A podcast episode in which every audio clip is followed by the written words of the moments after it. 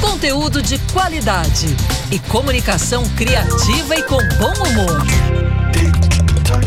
Band News FM. Em um segundo, tudo pode mudar.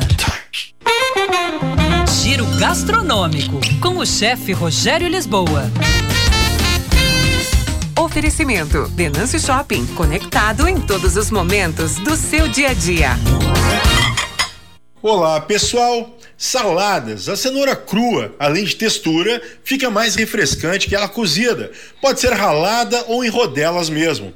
Um molho fácil de se fazer e que fica legal com saladas que levem folhas mais amarguinhas, como o agrião e a rúcula.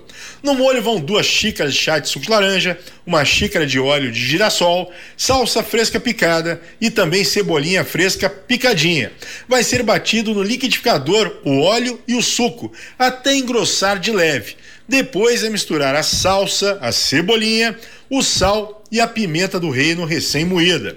Para quem acha que sua salada não rola, não tem jeito, nem que coloque um franguinho grelhado, saiba que brócolis combina muito bem com bacon.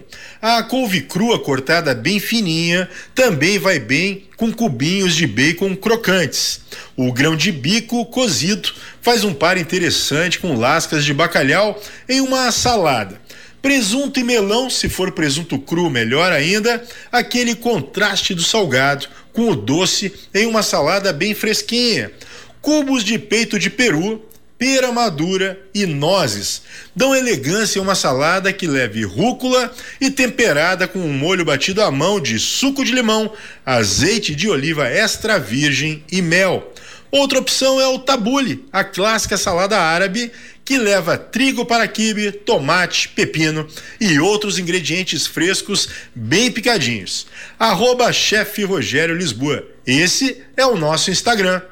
Era isso, pessoal. Um abraço. Até mais. Tchau, tchau.